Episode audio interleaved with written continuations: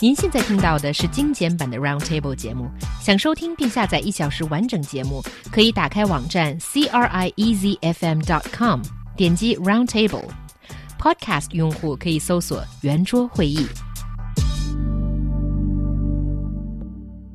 China's internet users have always been creative when giving nicknames to entertainment stars both home and abroad. Most recent are Katy Perry, dubbed uh, Fruit Sister or Shui Guo Jie, or uh, there's Jennifer Lopez, known as uh, Lord of the Butt, or my translation, Queen Butt, so that's uh, Tun Wang, and Benedict uh, Cumberbatch, known as Curly Blessing or Juan Fu. So, um, so where where are these names coming from?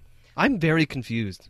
I think a lot of it just comes from fans, and I think these celebrities should seriously take it as a major compliment to them because they are foreign celebrities and stars, and they're having such a big fan base in China that people actually coin new words, phrases to address their names and what they stand for.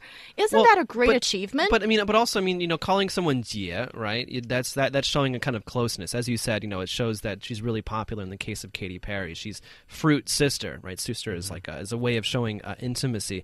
But then to call someone like the Lord of the Butt, that's kind of strange. Well, I think that's what she's been known for. J Lo has been known for her. she has an amazing derriere. Yes, I'll give you that. I, I have to agree, and I think just in Chinese it sounds a little bit vulgar for my taste, but In English, it does. yeah. A little bit vulgar, but uh, you know, it's uh, one of the main characteristics of that um, actress, right? But then, what about what about uh, Benedict Cumberbatch and Juan Fu? Where the heck does that come from?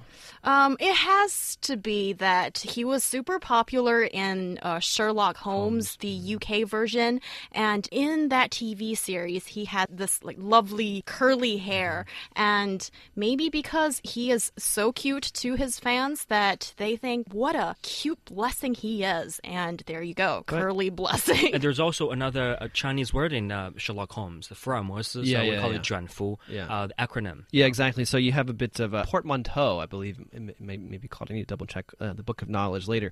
But then again, you have like things like, um, uh, you know, Nicki Minaj is malaji, so like numbing spicy chicken.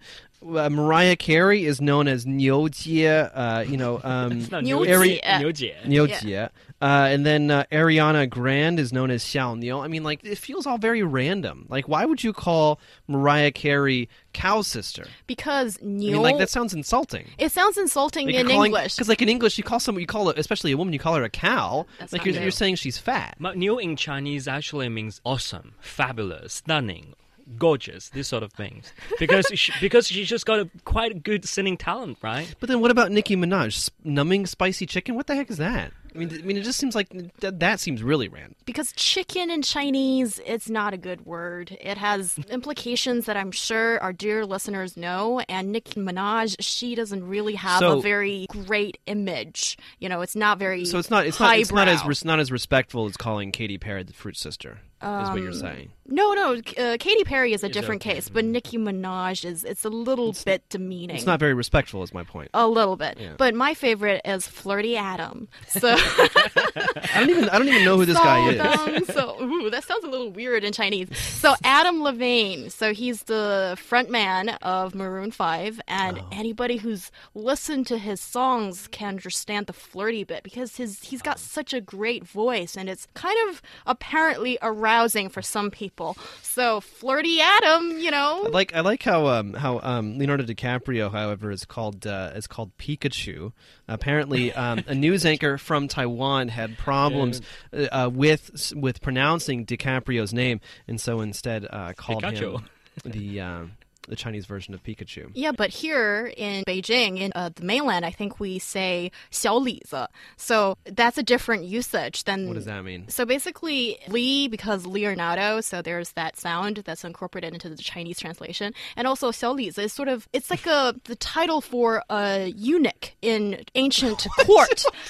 So we're But- calling you Leonardo a, a N- eunuch? What's no, going on? th- that's not Titanic, the point. like- That's not the point because you know he's always in these big awards and he gets nominated but never never get the real award. So he's like always like a like a sidekick. other people. Yes. Yeah, okay. So, So he's, that's why so he's, he's- always in the background, kind of. And I say this with all the love, Xiao Lizi. You know, he's like so cute and He's so a great amazing. actor. Oh, I mean, I remember, I remember after Titanic, and like all those girls were swooning over him. I was like, oh my god, I hate this guy. Uh, but actually, as I've gotten older, as he's gotten older, he's proven to be uh, an- a very good actor.